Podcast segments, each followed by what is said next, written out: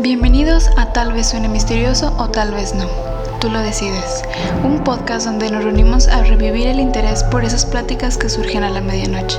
Lo paranormal, misterioso y extraordinario.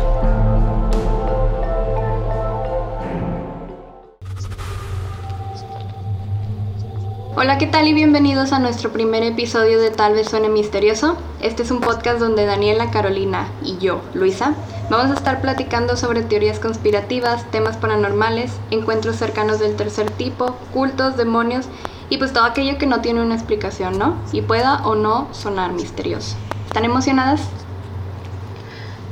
Sí. ¿Sí estás emocionada? Sí, sí, estoy emocionada. yo también, yo también estoy emocionada. Bueno, ¿y cómo nace este podcast? ¿Qué, qué nos, qué nos incitó a realizar esto? ¿Por qué estamos aquí reunidas este día?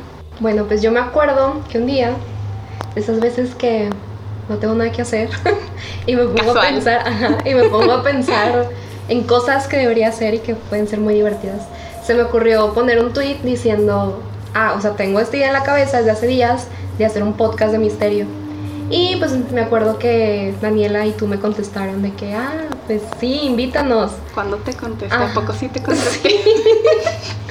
Daniela me contestó diciendo que ella hacía logo. Y luego pues ya nos reunimos una vez, eh, o sea, en persona, y ya lo platicamos, dijimos, ah, estaría súper padre la idea de, hacerlo. Eh, y pues ya empezamos. O sea, yo pensé al principio que iba a ser algo súper X, pero después las vi a ustedes dos súper comprometidas. Así como que sí, sí quiero hacer un podcast. Y eso me gustó, eso me animó a echarle más ganas y a tener más ideas en un futuro para este proyecto.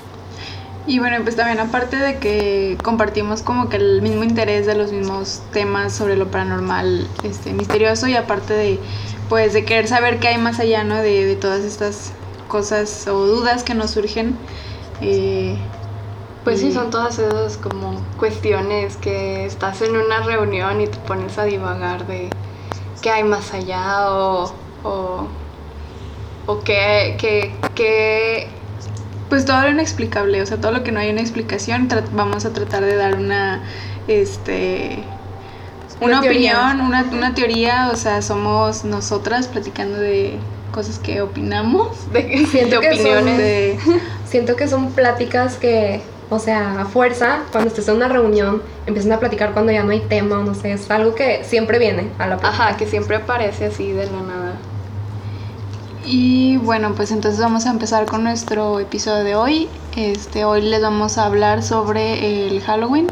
Este, ya que pues es una una celebración que nos encontramos a, vísperas, que bueno, se celebra el día de mañana, 31 de octubre. Y pues nos surgió la idea, digo, la, perdón, la duda de dónde venía esa celebración o tradición. Este, y bueno, eh, la palabra Halloween viene, proviene del All Hallows Eve, lo que significa vigilia de todos los santos, que es una tradición cristiana que rinde culto en memoria a los familiares y seres queridos fallecidos. Pero en realidad no tiene un origen cristiano, realmente se, se, cristianizó como la mayoría de, de las, todas las festividades paganas Todas las eh, festividades, ¿no? O sea, todo, todas las celebraciones paganas fueron cristianizadas cuando llegó la iglesia, así como que a, imponer su, su, religión.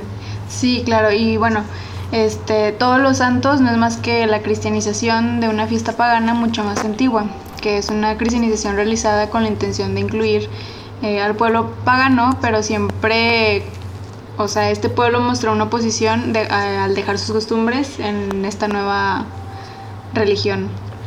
¿no? Este, la fiesta pagana a la que se le renombró como todos los santos proviene nada más y nada menos que del mundo celta, la fiesta de Samhain.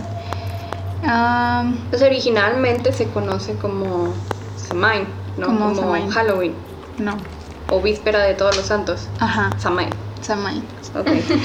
este, y bueno, eh, el año celta, eh, bueno, tenemos entendido que esa tradición viene de, Europa, de estas civilizaciones celtas, y pues no tenemos en sí como que el mismo calendario ni, o sea, lo tenemos totalmente diferente, ¿no?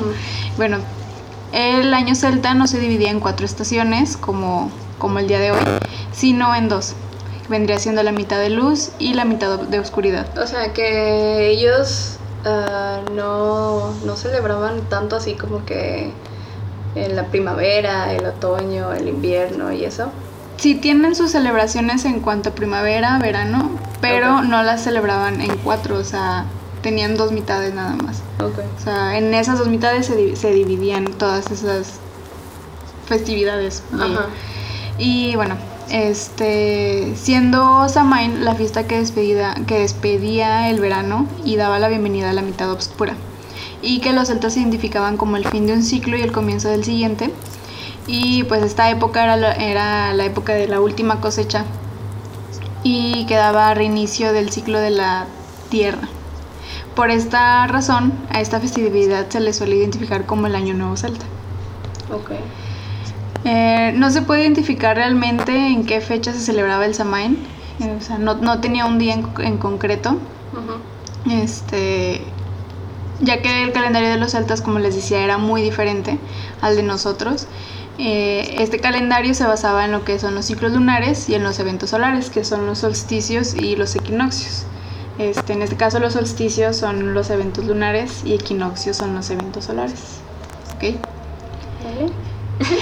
Se me hace más interesante, o sea, siento que está más organizado, mejor de esa manera, porque se fijan más en, en cómo los, pues en el universo, ¿no? O sea, en la luna, en el sol, Ajá, en lugar de tener ajá, sí, sí, establecidos sí. los días como los tenemos nosotros con el calendario gregoriano.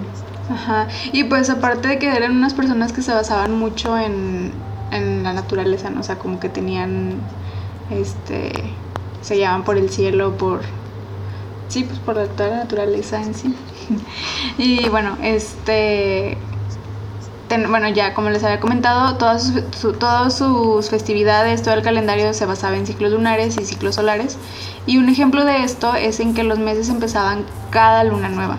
O sea, cada vez que había luna nueva es como que ahí ya cambió, o sea, era un mes nuevo. O sea, no es como que empezaba cada primero. Ajá, Y era, ajá, y era como que un, un comienzo nuevo. O sea, también seguían esta filosofía de vida que cada vez que había una luna nueva era un comienzo nuevo. Este, y pues bueno, lo relacionaban con la luna nueva. Eh, bueno, y por esto, o sea, tenían, por lo tanto tenían 28 días, habiendo al final del año 13 meses.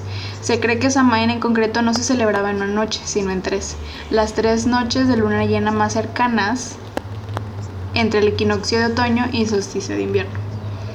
¿No? Eh, estas tres noches de luna llena se encontraban justo en medio del mes llamado Samonios. También este, cabe recalcar que ellos, sus meses no era de que enero, febrero, marzo, o sea, ellos tenían sus nombres. Y este mes en que se celebraba esta, todo, es- todo este acontecimiento se llamaba Samonios. ¿no? En este, ¿Qué significa el fin del, del verano? Se cree que la palabra Samain se deriva de la, de la palabra Samonios.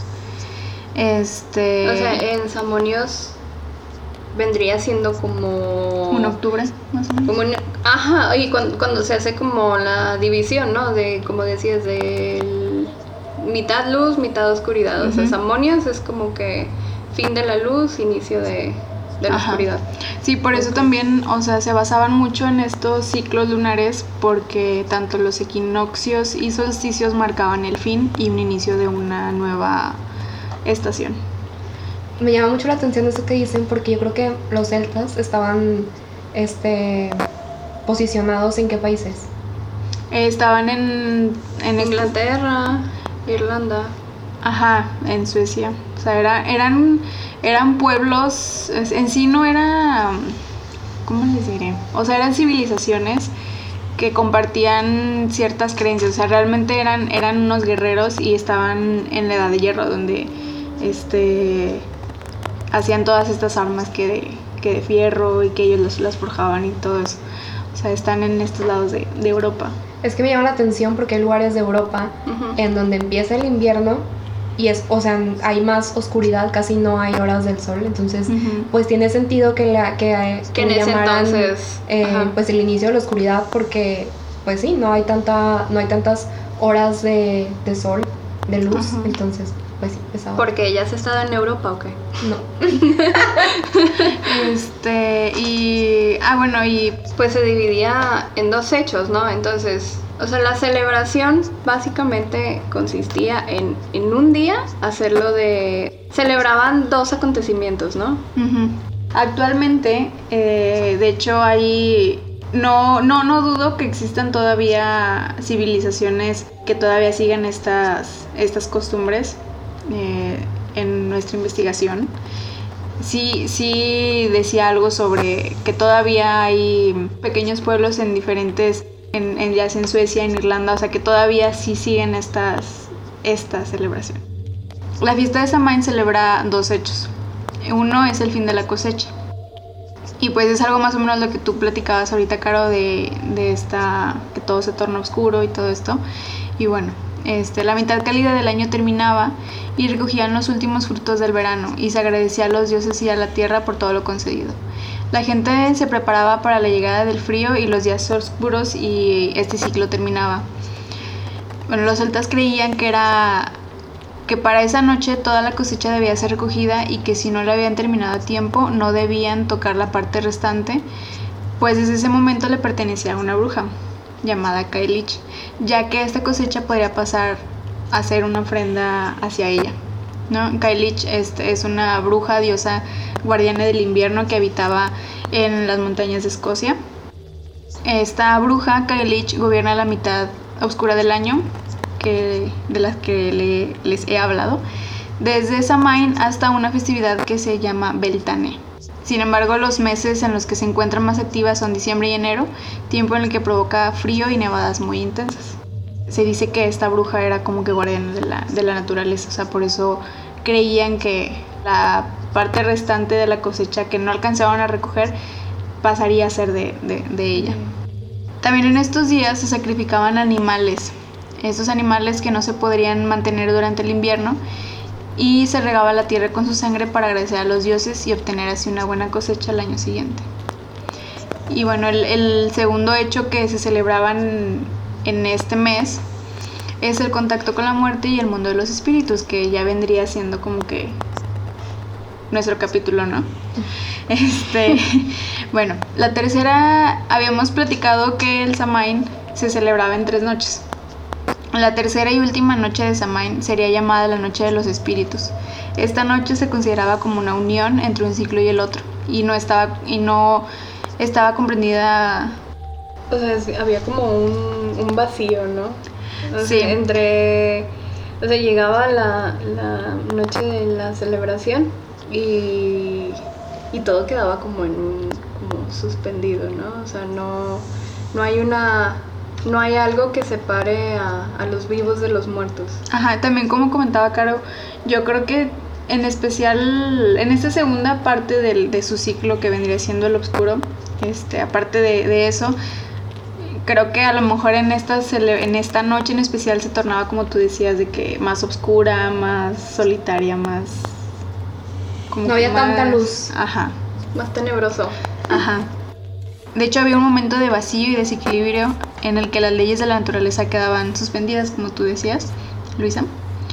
Eh, se creía que el velo que separaba el mundo de los vivos y de los muertos caía y que por lo tanto podía tener comunicación entre los dos mundos, lo que era a la vez una cosa buena y una cosa mala. Este, la gente podía reunirse con sus antepasados y sus familiares fallecidos, pero a la vez eran vulnerables a espíritus malignos. Este, se, se dice que no solo el mundo de los muertos se abría a los mortales, sino también el mundo férico. ¿Saben qué es el mundo férico? ¿O han De las escuchado? Muy bien. No. Muy bien. El, el mundo férico, los seres féricos son los espíritus o las presencias sagradas que vivifican, vivifican y animan toda la naturaleza, ya sea hadas, duendes, elfos, sirenas, etc. O sea, qué miedo, ¿no? Que, o sea, no sé, de repente, o sea, estar esperando esa celebración y tanto con ansias como con miedo de, de bueno, voy a ver a mis familiares de nuevo, pero también voy a ver a todos estos seres. Qué y- chido. Sí, Creo qué que se tornaría todo mágico. De No. repente te encuentras un, un nada en tu ventana. Ay, no. Qué bonito. O sea, es- No. De la de los dientes. Claro, miedo. pensando que se le va a parecer campanita, ¿verdad? ya sé, ajá, es que a eso me refiero, no se te va a parecer campanita, se te va a parecer algo chaneque o algo raro, no sé. Este, bueno, les comentaba que en esta noche también el mundo férico se hacía presente, donde las hadas se dejaban ver y encandilaban a los hombres para tomarlos como esposos y llevarlos a su dimensión, a su dimensión para siempre. También se creía que estos seres mágicos dejaban las puertas a su mundo que se encontraba normalmente se encontraban en cascadas, pozas o cuevas para que así los mortales más valientes pudieran adentrarse en ellas y contemplar sus tesoros. Y bueno, el objetivo central de esta, de esta noche, de esta tercera noche de Samhain, era hacer un gran banquete para celebrar los dos aspectos de esta fiesta. Como les comentaba, ya sea el de, el- o sea, el de la cosecha y, el, y el de la venida de, de los muertos. Se dejaban asientos libres y las ventanas y puertas abiertas para que los muertos pudieran participar en esta celebración. Se encendían hogueras con dos funciones, ya sea para guiar al, al espíritu, a, los espíritus de, de los seres queridos a, a su casa y alejar a las entidades malignas. El druida, los druidas este, son los sacerdotes sabios de todas estas curanderos, de todas estas De los Sí, celtas, de ¿no? los celtas, ajá. Los druidas de la tribu se vestían con pieles y pintaban su rostro para comunicarse con los muertos y el más allá.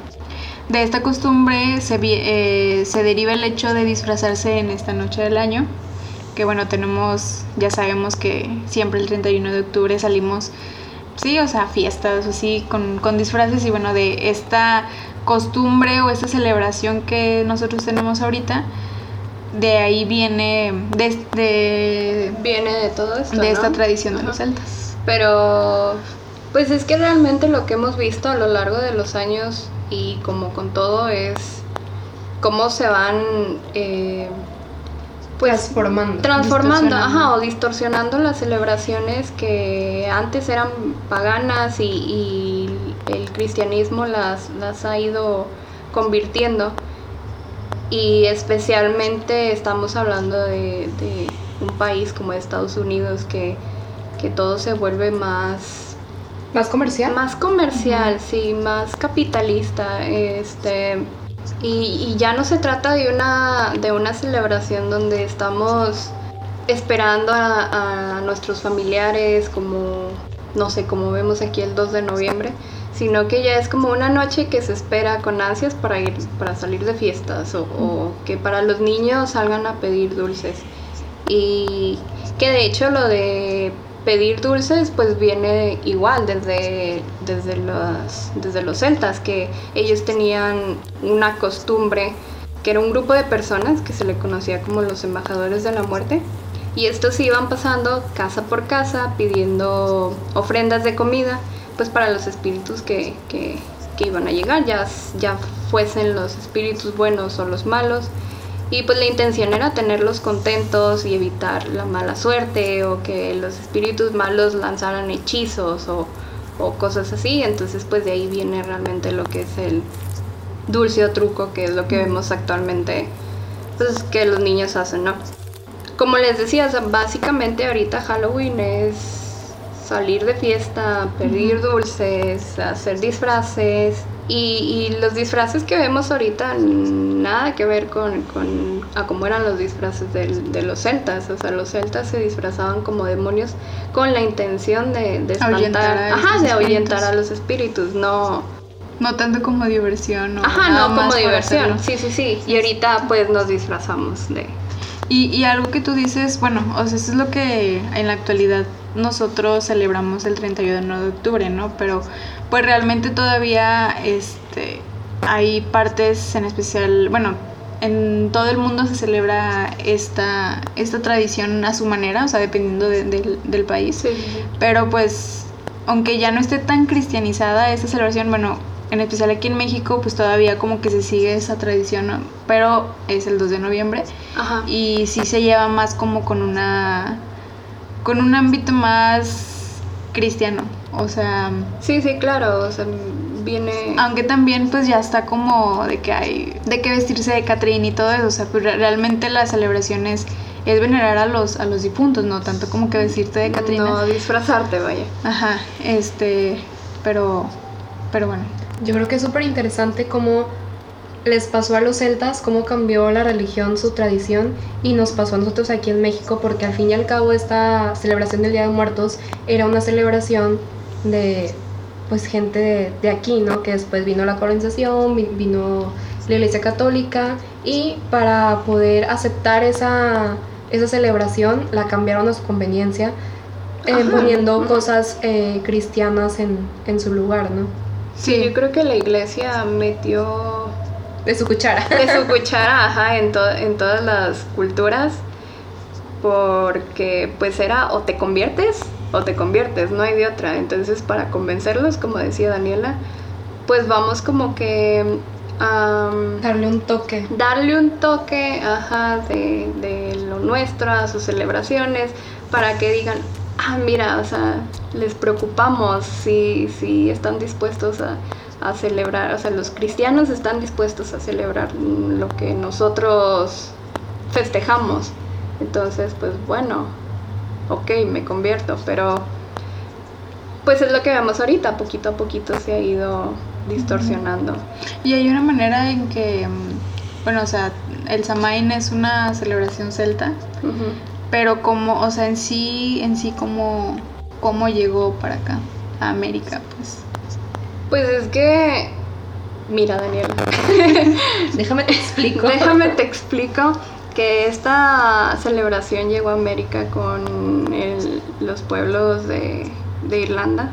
Este, estos pueblos, hubo una crisis allá por 1800, 1840, una crisis de hambruna que, que atacó al pueblo irlandés. Entonces pues como para combatir esto empezaron a emigrar hacia el continente americano, llegan a Estados Unidos y aquí es donde comparten pues, pues sus costumbres, sus, sus festejos, sus celebraciones. Y, pasa lo mismo, pues se va este se van adaptando con los años y es lo que conocemos ahorita, o sea, lo que es el Halloween. Cuando llega a, Estados Unidos y, se empieza a, como ya mencioné, a distorsionar un poquito la imagen de lo que es el Samhain, ahora Halloween, eh, comenzamos a ver figuras que pues identifican mucho al Halloween. No sé ustedes, o sea, cuando les dicen Halloween, ¿qué es lo primero en lo que piensan? Calabazas, gatos, naranja Calabazas, gatos. Ajá, colores, ajá, colores oscuros, morado, negro, los gatos, eh, especialmente las calabazas. Y, por ejemplo tenemos lo que son los gatos negros, o sea, se hicieron muy famosos de esta celebración, porque en ese entonces, en los pueblos celtas, los druidas, que como decía Daniela, que eran los sacerdotes, creían que los gatos negros pues eran seres humanos reencarnados y, también tenían capacidades de, adivinar el futuro, este, y, en ese entonces se les conocían como, como familiares de, las brujas, o sea, cada bruja tenía un familiar con el que ella podía contactarse con el mundo pues de los muertos. Ahora, no todos los familiares eran gatos negros, también había otros animales, ajá, pero pues era más común ver a los gatos. No sé si, por ejemplo, recordarán a, Salem, que es el familiar de Sabrina, y, les digo, a través de ellos se podían comunicar con el mundo astral, ellos tenían como que ciertas energías, sin embargo... Eran eh, espías, ¿no? También. Eran, como, espías, ajá. Y, y, sin embargo, eh, cuando pues llega todo esto de la religión cristiana, los padres creían que los gatos eran amigos del diablo. Entonces comienza un enorme sacrificio de gatos en la época medieval y curiosamente se dice que en esta época fue cuando la peste bubónica se extendió a todo lo largo de Europa porque pues empezó el sacrificio masivo de gatos y ya no había un, control de plagas como pues era lo de las ratas, entonces hubo una propagación, se propagó la peste bubónica y fue todo un caos. Pero pues aparte de los gatos tenemos también lo que son las brujas y se dice que también se asocian mucho a esta celebración de Samain porque las brujas eh, realizaban sus aquelarres en ciertas fechas del año y uno de ellos era el 31 de octubre o bueno, Samhain.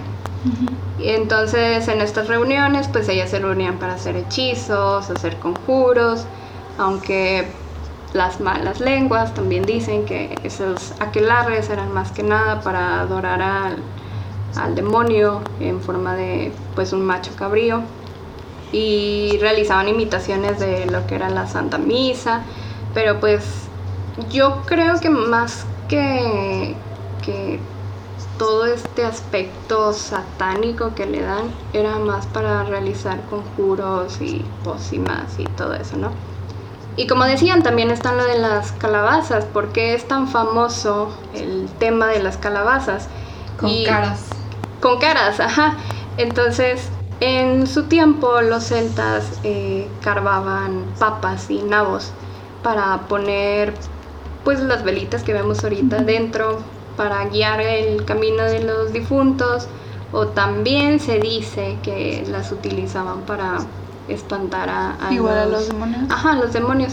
Entonces pues hay como muchas teorías. me imagino viendo un demonio, eh, la cara de el Demonio. me asusté. el demonio viendo la papá. Ay, no, ya, ya mejor no voy a entrar a esa casa porque qué miedo. Pero eh, este no sé si han escuchado de la leyenda de Jack O'Lantern, que igual esa se las vamos a estar platicando un poquito en, en Instagram. Y para que no se olviden de visitar nuestra página, dejar su, su, corazoncito. Este, pero sí, viene, viene de eso. Eh, se carvaban más que nada para, para espantar a, los espíritus y a los demonios y, todo eso. está, está muy interesante cómo ha ido, cómo se ha ido desenvolviendo esta celebración. Y evolucionando. Ajá, y evolucionando. Bueno, yo a continuación, les quiero contar una historia que se me hizo súper interesante. Es que yo quería a fuerza hablar sobre un caso hoy. Este, es como un plus, ¿no? el, plus, el plus de Halloween, contarnos una historia. Entonces encontré una historia muy interesante sobre un asesino en serie. Y ahorita les voy a contar.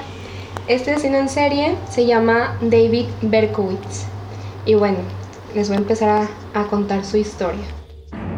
Entre 1976 y 1977, la ciudad de Nueva York entró en un pánico a causa de un asesino en serie que andaba suelto por las calles a medianoche, disparando con un revólver del calibre 44 aleatoriamente a jóvenes y adolescentes.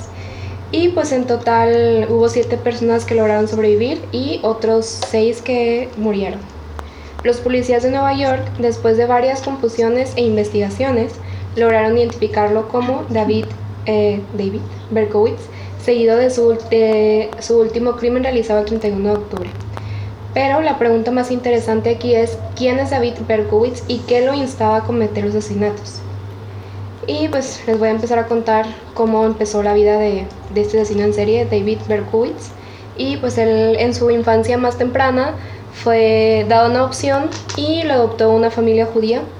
Tiempo después, eh, la madre adoptiva muere y David pues se sentía muy solo porque obviamente el papá trabajaba y, y le daba mucha atención, pero era por, por, el tiempo que no le dedicaba a su hijo y por la pérdida de, la mamá, él lo, pues le, lo consentía además, ¿no? Era como ¿cómo te digo? Como... Siempre conseguía lo que, lo que quería. Ajá, sí, sí, sí. Voy a suplantar el amor con con lo que tú quieras, con lo que con, tú Con obsequios. Ajá. Y pues se dice que él cuando era pequeño era rechazado, eh, no tenía muchos amigos, incluso era adolescente él se trataba de acercar a, pues, a, mujeres y lo rechazaban. Y pues debido a pues esto... como todo asesino, ¿no? Siempre... Siempre rechazado. Siempre fue rechazado. Sí. De, es que me hice asesino porque que este chaval no me hizo caso y fui adoptado. Sí, pues, o sea, se dice que normalmente, o sea, los asesinos así se tienen ese tipo de comportamientos y este tipo de circunstancias en su vida y... Sí, o sea, tiene un trasfondo psicológico, ¿no? De, de, todo lo que vivió. A lo mejor tú y yo lo podemos tomar como algo de normal, o sea, soy adoptada, no pasa nada, no hay problema. Mi, mi mamá falleció, pues sí, es, un, una situación triste, no se puede hacer nada al respecto. Pero hay personas que no, no lo, superan. Ajá, no lo superan o no lo toman como lo tomaríamos tú Una y persona yo. normal. Ajá, sí. Bueno, entonces, eh, tiempo después, en su adolescencia, él se enlista en el ejército. Ahí aprende, pues, a con, a dar tiros con la, con la pistola. Se destacó en esta habilidad. Y cuando termina esta etapa del ejército, vuelve a su casa con su papá. El papá se volvió a casar y debido a esto la relación entre David y el papá pues no era buena, no tenían una buena relación. Se decía también que como el papá era judío y después David se hizo baptista, esto era un conflicto muy grande entre ambos, por lo que él decide pues irse de su casa. Se va de su casa y en ese tiempo que él se separa de su papá y se hace independiente, busca a su familia biológica. Encuentra a la mamá, encuentra a la hermana y se dice que durante un tiempo mantuvieron una buena relación, se puede decir. Eh, después él busca trabajo y encuentra trabajo de cartero. Y cuando tenía 23 años fue cuando se convirtió en asesino en serie y pues él seleccionaba objetivos al azar, se acercaba a parejas y abría juego. Al principio solo atacaba mujeres que se encontraban solas a medianoche, por lo que la policía en un principio se dio cuenta que todos estos asesinatos podrían ser realizados por un asesino en serie, lo que llevó a nombrarlo como el asesino del calibre 44 por el arma que utilizaba y tiempo después se le denominó odiador de mujeres porque solamente atacaba a las mujeres. Pero ya era como. O sea, él atacaba a mujeres porque era lo que encontraba o. Ahí va, ahorita oh, les voy. Okay. oh, ok, ok, va. Bueno, entonces, eh, una, en uno de sus atentados, él le dispara a una pareja. Pero la policía pensaba que le había disparado a una pareja, un hombre y una mujer, porque el hombre tenía el cabello largo y oh. de atrás podía aparecer una mujer. Ajá. Entonces dijeron, bueno, es un asesino en serie porque, sí, o sea, sigue, siguieron pensando que era un asesino en serie porque de atrás el hombre parecía mujer, ¿no? Y lo pudo haber confundido. Después él sigue matando gente, sigue atentando contra la gente, algunos sobrevivían. Y pero una de esas, la policía al, encontrar los cuerpos también encuentran una carta que va dirigida al jefe de la, de la policía y les voy a leer lo siguiente. Estoy profundamente dolido, dolido por haberme llamado odiador de mujeres. No lo soy, pero soy un monstruo, soy el hijo de Sam. Soy un niño pequeño, cuando el padre Sam se emborracha, se vuelve perverso, golpea a su familia. Algunas veces me ata a la parte trasera de la casa, otras me encierra en el garaje. Sam adora beber sangre. Sal afuera y mata, me ordena Sam. Me siento como un extraño, estoy en una longitud de onda diferente de la de los demás, programado para matar. Sin embargo, para prepararme, para pararme, para prepararme, para pararme, deberán matarme. Atención a toda la policía, dispárenme primero, disparen a matar o si no, quítense de mi camino o morirán. Sam es viejo ahora, necesita sangre para preservar su juventud. Tiene demasiados ataques al corazón y me grita, hazles daño, hijo. Soy el monstruo Belcebú, me encanta cazar merodeador de por las calles, buscador de carne hermosa y fresca. Señor Borelli, que era el jefe de la policía, no quiero matar a nadie más, no quiero, pero es necesario. Honrarás a tu padre. Quiero a la gente, pero no tengo sitio en la tierra. Policía, los dejaré obsesionados con esta palabra. Volveré, volveré. Interprétalo como un bang, bang, bang. Suyo en el asesinato, señor monstruo. O sea, David creía que estaba haciendo Belcebú era su ¿Su papá? no, creía que su papá era Sam. Él decía que su papá era Sam. Después les voy a contar quién era Sam y por qué. Deja que termine. y porque él pensaba que, que pues Sam le obligaba a hacer todo esto, ¿no?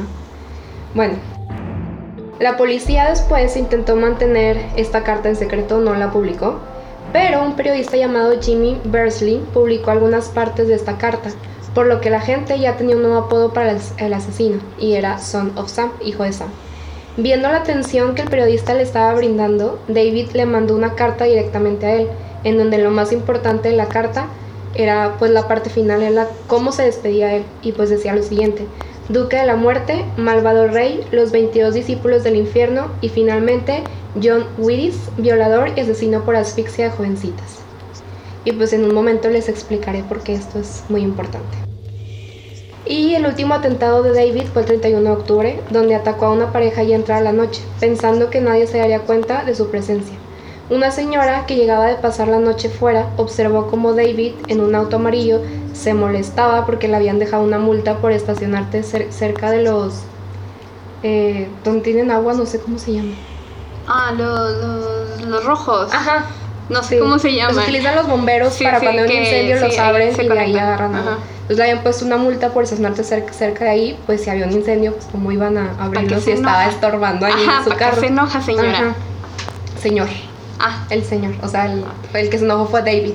O sea, la señora que llegaba de su casa lo vio ah, enojándose porque le habían puesto la multa. Okay. Entonces, pues ya, o sea, mm, los investigadores llegan a la escena, eh, la señora mm, da su, su testimonio da su testimonio, da su testimonio y dice que, que, pues lo vio y pues la policía dijo, ¿saben qué? Pues ya, de aquí tenemos al, al asesino porque lo único que hicieron fue buscar eh, a quién ese día se le había puesto una multa y más fácil en, a una multa a un carro amarillo, ¿no? Ajá. Buscaron y dieron con, con el nombre de David Berkowitz, llegaron a su casa, vieron que en su casa había un murero, era un chiquero, había un desorden estaba muy sucio, también tenía las paredes rayadas con cosas satánicas, este, pentagramas, cosas, nombres de, diablos y cosas que no tenían sentido. Después lo apresan, él confiesa que él había sido el, pues, el que hizo todos esos atentados, todos esos asesinatos. Y le preguntan que por qué lo había hecho y él dice, ahí va el porqué de Sam, que el perro de su vecino que se llamaba, el vecino se llamaba Sam. El, perro vecino de Sam, se llama. Ah, Okay, El perro del vecino que se llamaba Sam lo había. Le había dicho que lo hiciera porque el perro estaba poseído por un demonio y que por eso lo había hecho. Entonces, pues la policía dijo: ¿Sabes qué? ¿Estás loco? Este. ¿Sabes que estás loco? Necesitas ayuda. Sí. Lo hicieron, obviamente, como a todos los criminales. Primero les hacen una prueba psicológica a ver que si están mal, como para enfrentar la cárcel. Y pues sí, me dieron con que él tenía esquizofrenia. Esquizofrenia. Esquizofrenia. Tenía eso. Entonces, este, pues tenía eso, pero sí podía ir a la cárcel, ¿no? Sí estaba apto para enfrentar sus crímenes e ir a la cárcel. Y pues tiempo después, lo que no cuadraba aquí es que varios testigos habían dicho que habían visto a un hombre alto con el pelo rizado y pelo negro hacer esos atentados pero también habían dicho otra gente que habían visto un hombre eh, rubio de pelo largo. El, carro, el caso se cierra, pero un periodista dice, ¿sabes qué? Está muy raro porque nunca resolvieron quién era la persona de... No concuerda. Ajá, con, del pelo güero, dónde quedó ese hombre. Y pues él sigue investigando y vuelve a leer las cartas, vuelve a leer cómo terminó la carta de los 22 discípulos y o sea, cómo la firmó. Empieza a investigar, habla con los vecinos, con, con Sam y con otro vecino, y pues Sam le dice que él nunca... con el perro. el perro no, ah, el perro... Con el perro no habló. el perro creo que él lo mató, o sea, David mató al perro. Habla con el... el es que ahí va. O sea, habla el, periodista con el vecino Sam y Sam dice, es que yo nunca lo conocí, sabía que él existía porque me amenazó que iba, mediante una carta me amenazó que iba a matar a mi perro porque no lo dejaba dormir, pero es todo, o sea, y sí lo cumplió, mató al perro. Este, pero yo no lo conozco en persona, o sea, yo nada más conozco que existía por la carta. Por la carta. Este señor lleva las cartas a las policías, se dan cuenta que la letra era idéntica y, y, así queda, pero el policía, el detective sigue diciendo, periodista, sigue diciendo, ¿sabes qué? Pues ¿dónde está este hombre güero que todo el mundo decía y por qué la policía no hace nada? Eh, se da cuenta que Sam, el vecino, tenía dos hijos. Uno de esos dos hijos se llamaba Michael y el otro se llamaba eh, John. Entonces, pues si se acuerdan cómo terminaba la carta, era Malvado Rey Malvado, Los 22 Discípulos del Infierno y finalmente John Wills. Entonces él para ver si concordaba, o sea, el John de esta carta con la descripción del hombre rubio y pelo largo, eh, lo busca, lo encuentra, pero resulta que lo encuentra muerto y habla con la policía y la policía le dice, sí, ¿sabes qué? Este hombre se suicidó. O sea, el, caso quedó como si él se hubiera suicidado.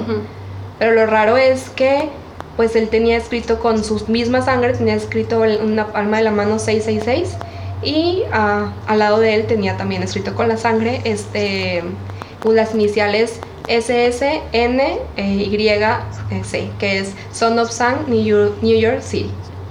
Entonces, pues obviamente alguien que está muerto no se va a escribir con su propia sangre, eso no, o sea, no, ya está muerto.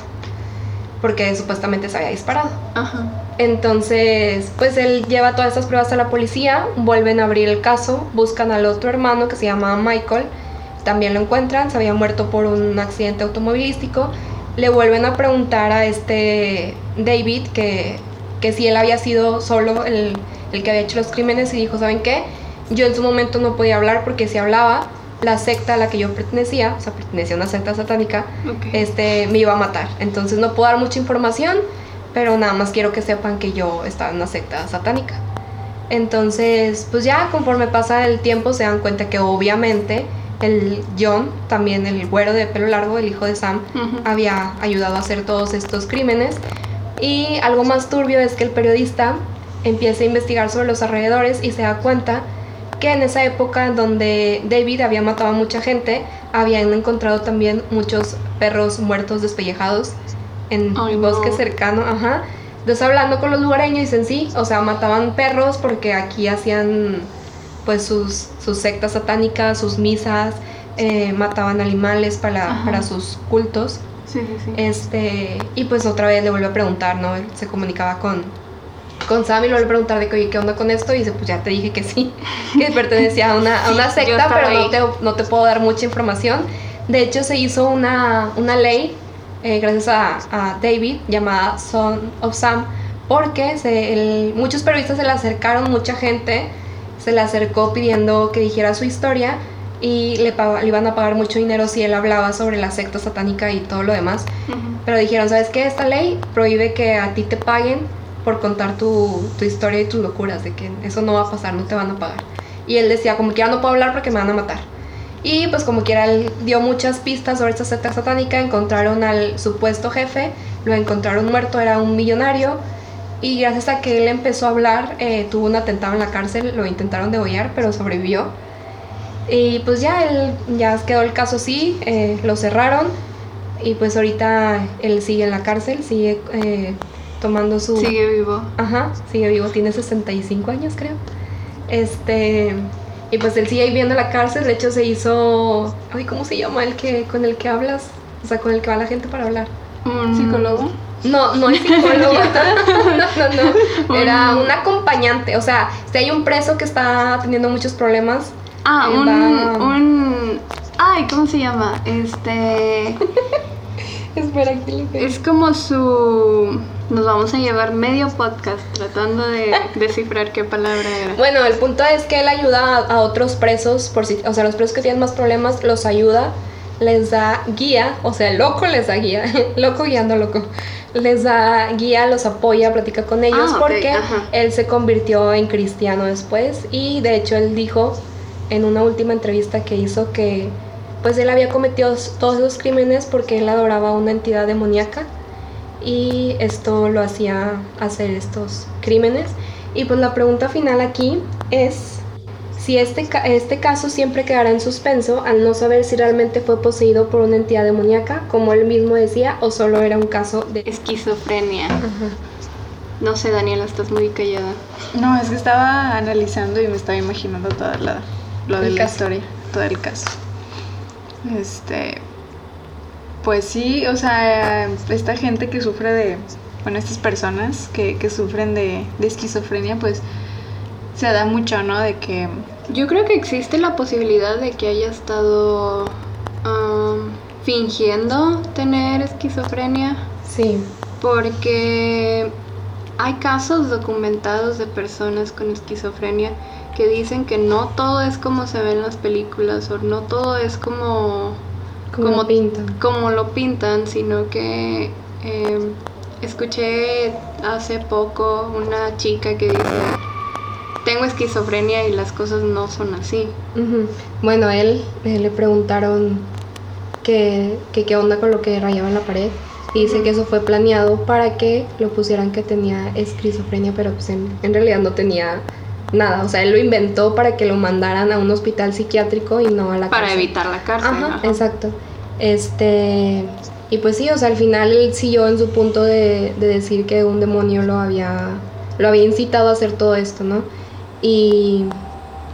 Y pues al final, este. él dice que por qué no se le apareció en lugar del demonio, porque no se le apareció Dios diciéndole que no hiciera todo. todos esos atentados.